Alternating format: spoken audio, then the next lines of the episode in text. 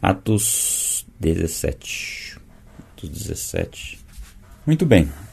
Atos 16, eu gosto muito de Atos 16, foi o que a gente leu ontem. Nós falamos sobre aquela passagem, né? Onde Paulo e Silas, que eu troquei várias vezes por Paulo e Barnabé, mas é Paulo e Silas, que foram presos e açoitados e presos, e mesmo em, estando naquelas, naquelas, naquelas condições, eles louvaram e adoraram a Deus. E é, como uma, uma resposta, né? Essa adoração, esse, essa oração, esse louvor a Deus, é, tremeu a, toda a prisão, as portas foram abertas.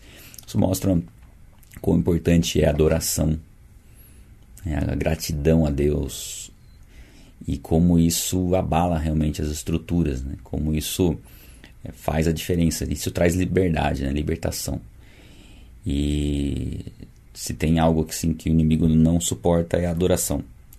Então, creio que seja uma ferramenta essencial que às vezes passa um pouco despercebida e que nós precisamos, precisamos buscar é, adorar a Deus, louvar Ele, independente das circunstâncias. Isso é muito importante. E a gente vê a passagem do carcereiro, né, que perguntou para Paulo o que devo fazer para ser salvo. Eu comentei que é uma das perguntas mais gostosas de ouvir. Isso mostra uma pessoa que quer ouvir a respeito do plano de salvação. Né? Isso é maravilhoso, né? Isso nos dá a oportunidade de compartilhar essa mensagem tão importante, né? Comentei que nós temos a mensagem mais importante da Terra, né? Mensagem mais importante que uma pessoa pode ouvir, querer ouvir, precisa ouvir, né? E nada mais gostoso do que uma pessoa querer ouvir essa mensagem, né? estar sedenta para ouvir. E ali a gente vê a resposta, né? Crendo no Senhor Jesus será salvo tu e tua casa, como uma promessa de que se ele cresce, o evangelho também seria pregado à família dele e a família dele também iria crer. E nós temos que tomar posse disso também. Saber que a salvação não é por tabela, né? É salvação individual, mas o nosso testemunho nas nossas casas vai fazer a diferença para que a nossa família seja salva, né? Nossa família crê em Jesus Cristo seja salva. Então vamos lá. Atos 17. Estou com a Bíblia em papel aqui, a Bíblia no celular aqui também. Eu grifei tudo na Bíblia do, de papel, então vou usar as duas. É, tendo passado por Anfípolis e Apolônia, chegaram a Tessalônica, onde havia uma sinagoga judaica. Segundo seu costume, Paulo foi à sinagoga e por três sábados discutiu com eles com base nas escrituras. Então aqui a gente já vê Paulo que já tinha esse costume, né, de quando ia nas cidades, ir nas sinagogas, porque ali haviam judeus, haviam gentios tementes a Deus, é, gentios convertidos ao judaísmo, e ali ele pregava a palavra e discutia no sentido de argumentava, né? É como se fossem perguntas e respostas, assim, sabe? Paulo mostrando nas escrituras quem era Jesus Cristo. Os judeus que conheciam a palavra e para os gentios e para os tementes a Deus ali que, que queriam conhecer a respeito. E ali ele mostrava, né, explicando e provando, né, olha que interessante, no 3, explicando e provando que o Cristo deveria sofrer e ressuscitar dentre os mortos. Lembra que a gente comentou durante a, a nossa leitura de Lucas que o povo esperava um Messias que viesse reinar, que viesse trazer a libertação do povo. E, e ficaram esperando um, um líder militar. E aqui Paulo está mostrando para eles que na verdade não, na verdade o Messias deveria sofrer mas ressuscitar dentre os mortos. A mensagem também da ressurreição, a pregação da ressurreição, é um dos pontos mais importantes que a gente vê no livro de Atos, e não é à toa, né? é algo que muitas vezes é esquecido pela igreja hoje, falar da ressurreição de Cristo, é, a, se para muito na mensagem da cruz e não se vai além, né? falando da ressurreição. E aqui o testemunho principal era a ressurreição dentre os mortos né? de, de Jesus Cristo.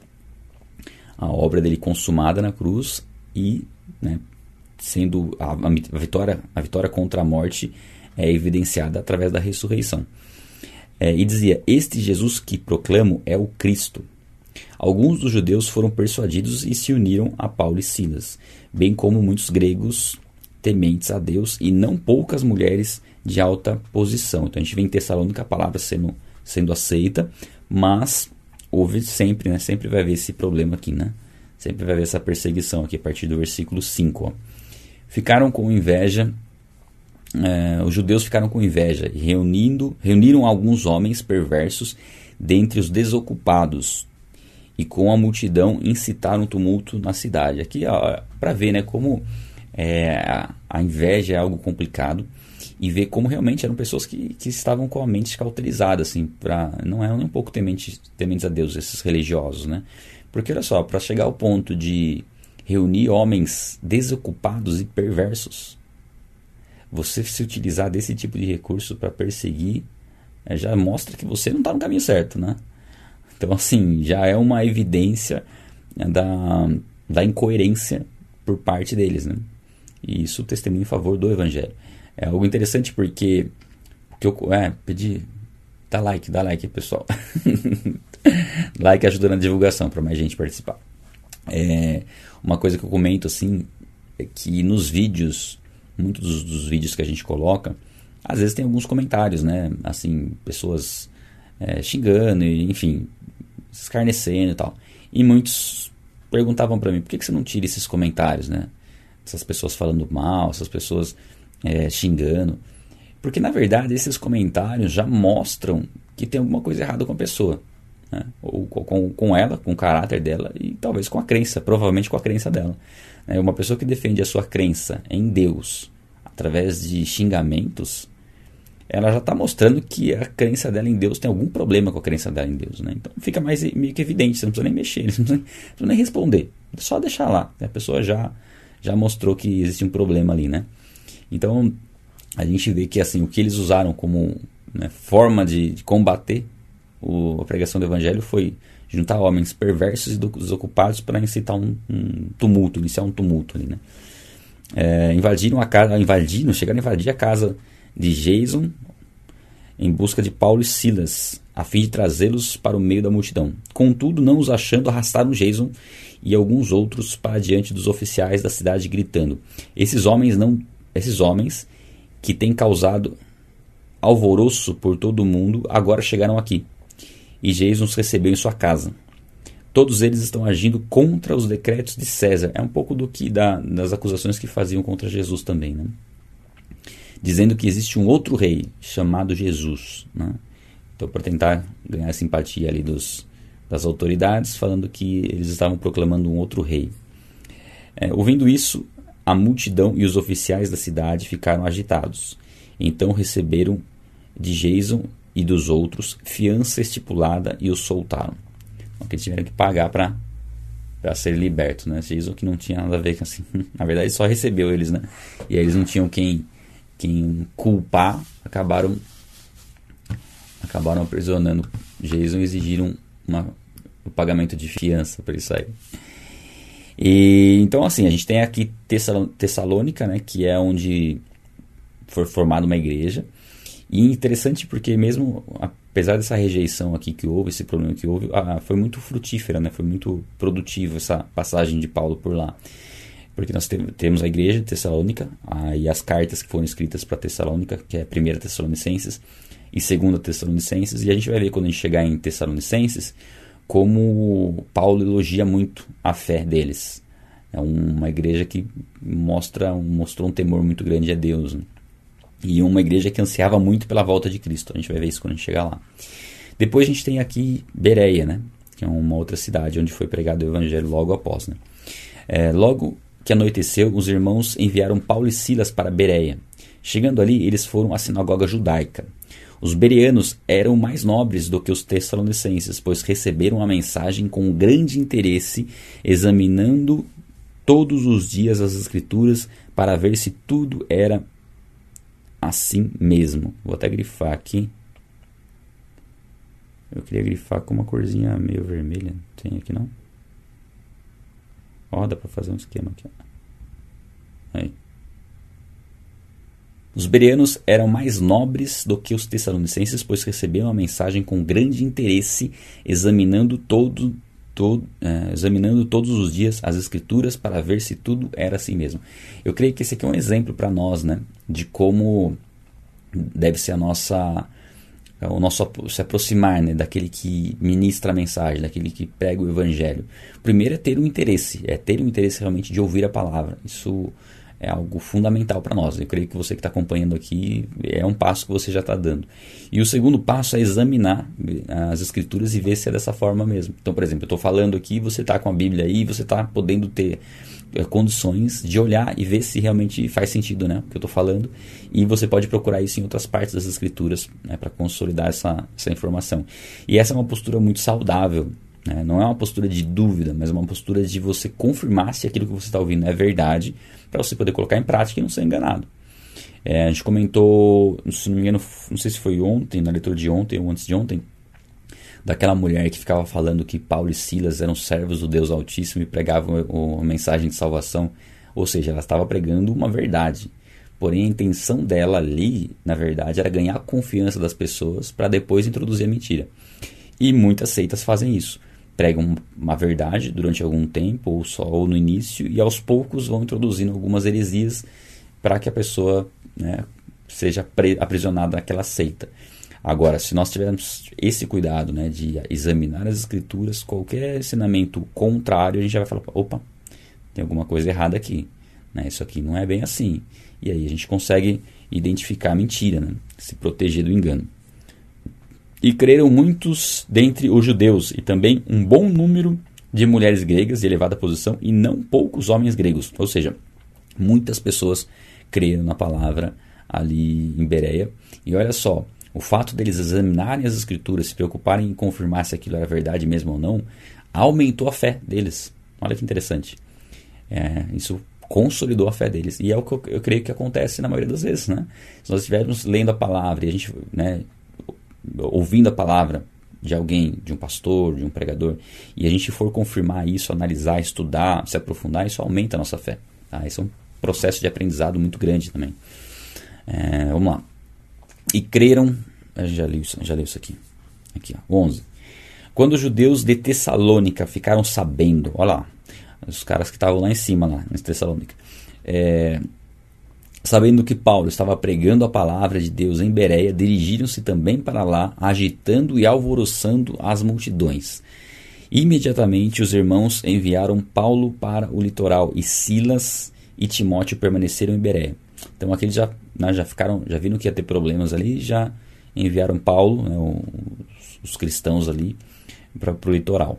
É, os homens que foram com Paulo o levaram até Atenas, partindo depois com instruções para que Silas para que Silas e Timóteo se juntassem a ele tão logo fosse possível. Aí aqui a gente tem em Atenas já, Paulo está em Atenas.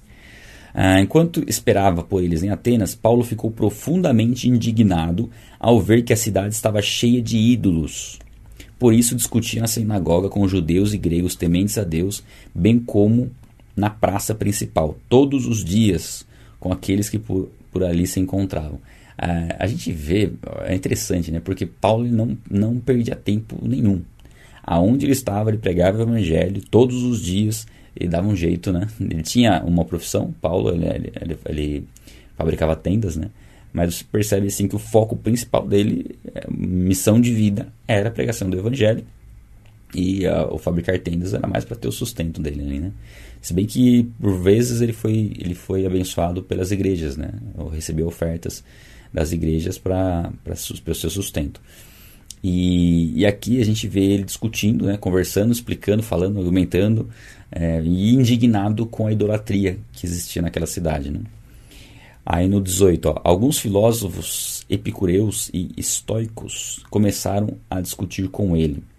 Alguns perguntavam, e aqui, se não me engano, estava dando uma olhadinha nos estudos aqui, alguns criam que não havia nada além da matéria, é, e os outros criam que Deus é tudo, é o pandeísmo, né? Deus é tudo, Deus é, é a árvore, é as plantas, é a matéria em si, é, tudo é Deus, né? Então tinha esses dois, essas, essas duas visões aqui filosóficas, né?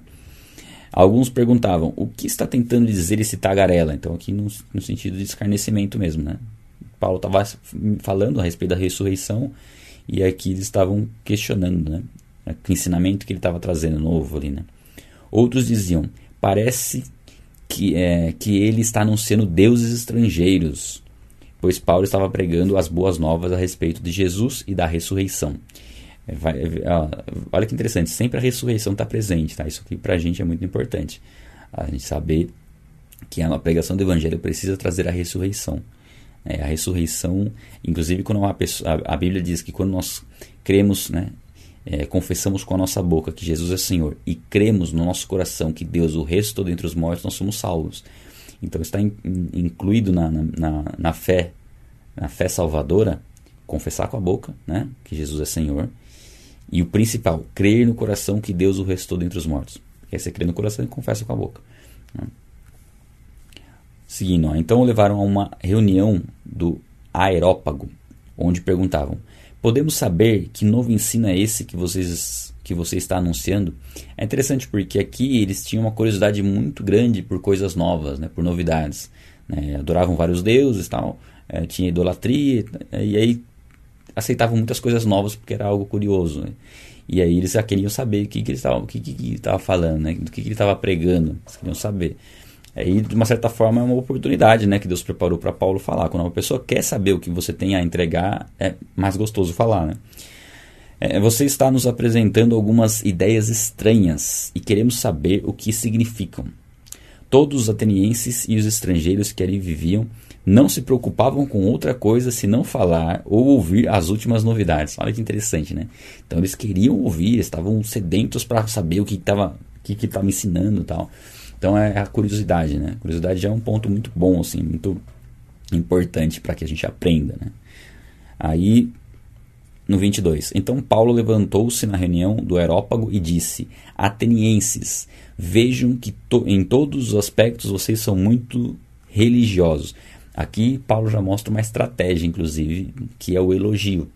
Ele elogiou um ponto interessante, que é um ponto, o ponto deles serem religiosos, ou seja, deles saberem que existe um mundo espiritual e deles buscarem conhecer. E de certa forma, é, trouxe um, como um elogio para eles. É, eles não faziam isso da forma correta, mas o desejo de conhecer, né, de conhecer a Deus, ele é, é um desejo bom, é algo que deve ser elogiado. E aí o que deve ser feito é o que? É direcionar para que a pessoa conheça verdadeiramente a Deus, né? e não seja enganada. Então ele pegou um ponto que ele entendeu ser um ponto é, louvável deles e elogiou. E é, é o que a gente deve buscar também. Quando a gente vai falar para uma pessoa, seja a respeito do evangelho, ou seja até uma crítica que a gente vai falar em relação a algo que a gente percebe que a pessoa está fazendo e que está prejudicando ela, o elogiar aquilo que a pessoa faz bem é fundamental para que a pessoa nos dê ouvidos. É, e não é um elogio, não pode ser um elogio falso, porque se a pessoa recebe um elogio falso, ela, ela fatalmente vai perceber que você na verdade está tentando agradar ela com elogio. Mas elogio de algo que ela realmente faz que deva ser elogiado, né? Ah, pois andando pela cidade observei cuidadosamente os objetos de culto, até encontrar um altar com essa inscrição: ao Deus desconhecido. Ora, o que vocês adoram, apesar de não conhecerem, eu lhes anuncio. E aqui é uma das maiores estratégias que a gente vê aqui de Paulo e, primeiro, a gente vê que eles, eles eram tão perdidos na fé que eles tinham e tão tinham tanto medo de, de, repente deixar de adorar algum deus que existisse que eles criaram ali uma, um, um local é, onde se adorava um deus desconhecido para não deixar nenhum deus de fora, né? É, e aqui Paulo usa esse Deus desconhecido que eles adoravam sem conhecer para dizer: ó, esse que vocês adoram mesmo sem conhecer é esse que eu estou apresentando, é desse Deus que eu estou falando. Né? Então, muito interessante que a estratégia de Paulo, que nos mostra como é preciso sim estratégia para evangelizar. Né? O Deus que fez o mundo e tudo o que nele há é o Senhor dos céus e da terra, e não habita em santuários feitos por mãos humanas. Então ele está falando aqui do, do Criador do universo, não pode ser representado por imagens e não habita, em templos. E para eles ali era algo muito. Eles eram muito apegados a tanto a, a adoração de imagens como aos templos, né, onde, onde havia adoração, os cultos deles lá. É, ele, não é, ele não é servido por mãos de homens como se necessitasse, necessitasse de algo, porque ele mesmo dá vida, mesmo dá a todos a vida, o fôlego e as demais coisas.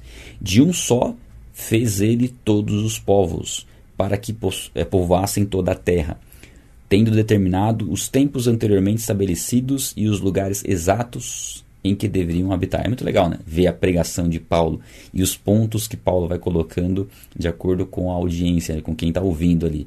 E aqui ele fala de Deus ser o criador de todas as coisas, ou seja, Deus não é todas as coisas.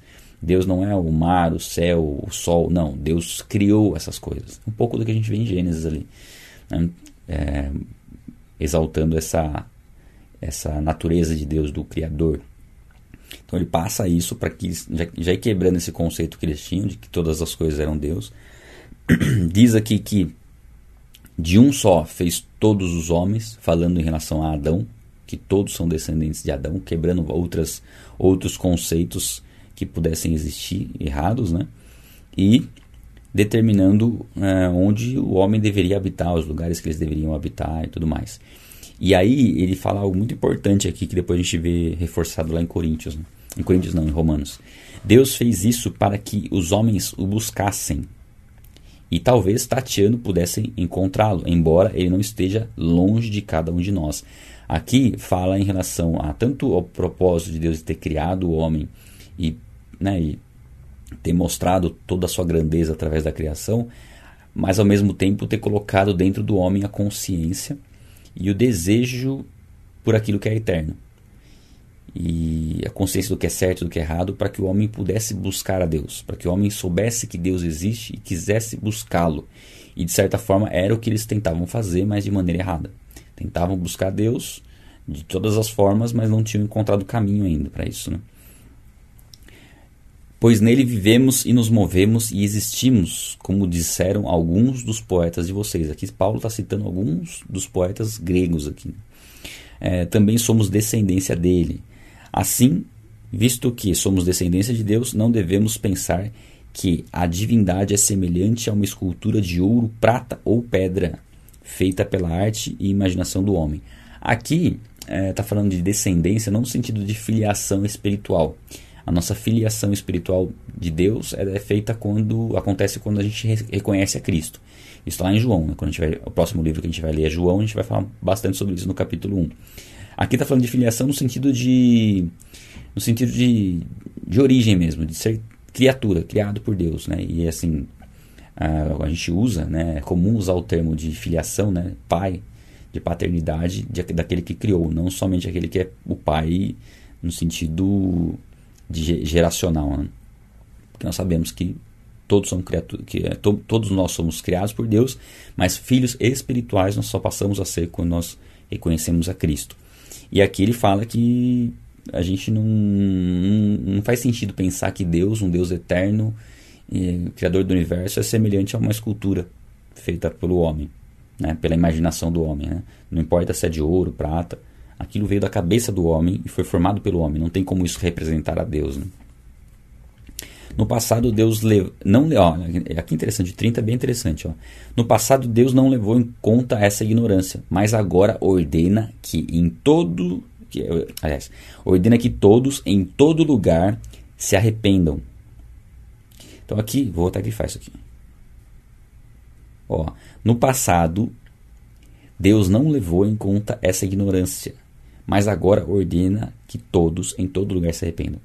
Ou seja, eles estavam tentando buscar a Deus, mas buscando a Deus de maneira errada, é, servindo ao diabo, na verdade, porque não há como servir dois senhores, né? Assim, não há como servir a Deus e alguém que não serve a Deus serve outro ser está servindo ao diabo. Não tem o que falar, não tem o que a gente argumentar em relação a isso. É fato, mesmo sem saber, mesmo a pessoa achando que está servindo a Deus.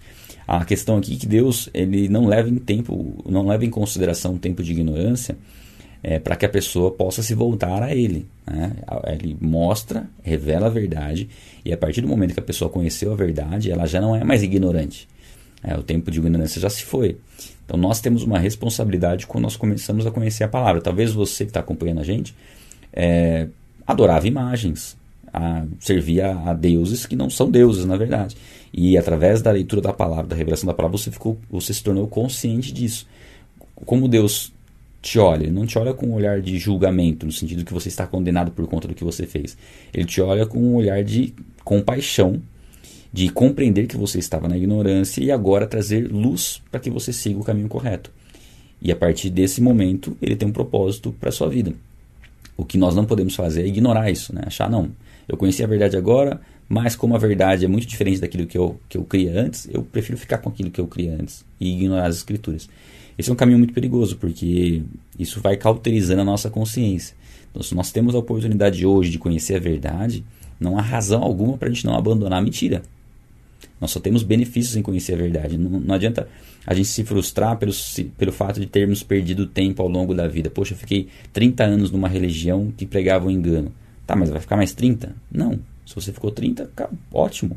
Ótimo não, né? Não, foi muito, não é muito bom. Mas ótimo que você conheceu a verdade e que você pode abandonar isso. E crer que Deus vai usar tudo que você aprendeu, tudo que você vivenciou para que você auxilie outras pessoas. É o caso de Paulo, do próprio Paulo que está pregando essa palavra aqui.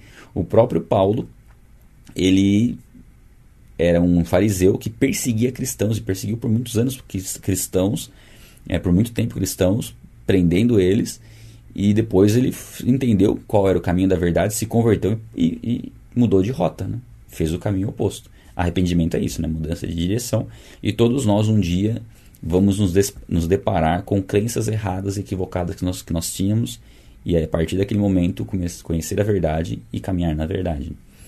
Ó, pois ele estabeleceu um dia em que há de julgar o mundo com justiça por meio do homem que designou, e deu provas disso a todos, ressuscitando dentre os mortos. Mais uma vez falando da ressurreição, mostrando que haverá um julgamento, e a prova de que, de que esse julgamento vai acontecer é a obra de Cristo, a vida sem pecado, a morte e principalmente a ressurreição dentre os mortos, que mostra que a morte não é o fim, haverá um julgamento. E esse julgamento será feito por Jesus Cristo. Quando ouviram sobre a, olha só, quando ouviram sobre a ressurreição dos mortos, alguns deles zombaram e disseram: "A esse respeito nós ouvimos uma outra vez". Então, assim, meio que desdenharam de Paulo aqui, né? É, com isso, retiro, Paulo retirou-se do meio deles. Alguns homens juntaram-se a ele e creram. Entre eles estava Dionísio, membro do Aerópago, e também uma mulher chamada Damar, Damaris, e outros com eles. Aí. Aqui a gente vê que não foi um grande número de pessoas que creu, tá? É talvez por causa da idolatria que estava impregnada neles. É, e isso é, realmente difícil, né? Uma pessoa que está na idolatria, ela fica cega. E aí é muito difícil a pessoa abrir os olhos, por mais coerente que tenha sido a mensagem, né? E, e direta, muitos não creram, alguns desdenharam, mas alguns creram. E aqui a Bíblia fala de dois nomes específicos, Dionísio e Dâmaris, provavelmente porque houve é, essas duas pessoas que se converteram, foram pessoas que influenciaram outros no, na, na, na sequência, né? na vida deles. Provavelmente foram pessoas que Deus usou para ganhar multidões. É, nós podemos pensar dessa forma por conta da, de ser o início da igreja e por conta da, da Bíblia destacar essas duas pessoas dentre aqueles que creram. Então eu creio que assim, é, independente de quantas pessoas creram, né, isso é um, um ponto importante da gente é, entender na pregação do Evangelho. A pregação do Evangelho vai envolver muitas pessoas que vão tirar sarro, que vão desdenhar, que vão não vão crer mas alguns vão crer. E mesmo que sejam poucos, faz toda a diferença. Uma vida que se converta com uma pregação, onde mil pessoas estão ouvindo essa pregação, já valeu toda a pregação. Né? E a palavra não volta vazia. Eu creio que dentre as pessoas que não creram, a semente foi plantada. Até um momento oportuno, onde essa pessoa tem um novo contato com a palavra e isso vai gerando um constrangimento até que, enfim, ela se converta, né? Nós temos que crer que a semente tem que ser lançada Alguns solos vão ser solos bons, que vão frutificar, outros não. Outros vão ser pessoas que se empolgam, mas depois já desistem, já param, né? Outros vão ser pessoas que é, parecem não, que não fez muita diferença a palavra que você ministrou, mas lá no fundo a semente vai germinar e a pessoa vai acordar para a realidade. É, então é muito legal, eu gosto muito dessa passagem, mostra três tipos de, de pessoas, né? É, Tessalônica, muitos rejeitaram a palavra ali, mas grandes, muito, uma grande parte creu. Em Bereia, a aceitação foi muito mais plena, porque eles tinham cuidado de verificar as escrituras se era daquela forma mesmo. Isso aí gerou uma fé muito mais forte, muito mais é, sólida. E a gente vê em Atenas, onde havia uma idolatria muito grande, a gente vê que Paulo assim, fez uma pregação assim perfeita, contextualizando ali. Quem tinha que se converter se converteu ali, né? Porque a pregação foi muito perfeita, ele usou assim todas as de todas as formas para mostrar realmente como era incoerente a crença deles num Deus desconhecido, né? E que esse Deus desconhecido, Paulo estava dando a oportunidade deles conhecerem. Agora, se eles iam querer realmente conhecer esse Deus, que é o criador do universo, aí ficou por, por conta deles. E alguns creram, né? mas muitos não creram ali né? em Atenas. Muito bom, muito bom. Tem muita coisa legal para a gente extrair desse, desse capítulo, né? Creio que ah, essas leituras são muito ricas, né? Cada livro que a gente vai lendo, a gente vai cada capítulo né, que a gente vai lendo, a gente vai percebendo como, como faz diferença a gente saber é, como foram estabelecidas as igrejas. E depois a gente vai ler as cartas das igrejas, é muito mais rico você ler as cartas das igrejas prestando muita atenção em Atos e ver como que isso aconteceu, né? Depois a gente vai ler lá Tessalonicenses, né? E aí vai poder saber um pouquinho do contexto ali que eles estavam vivendo.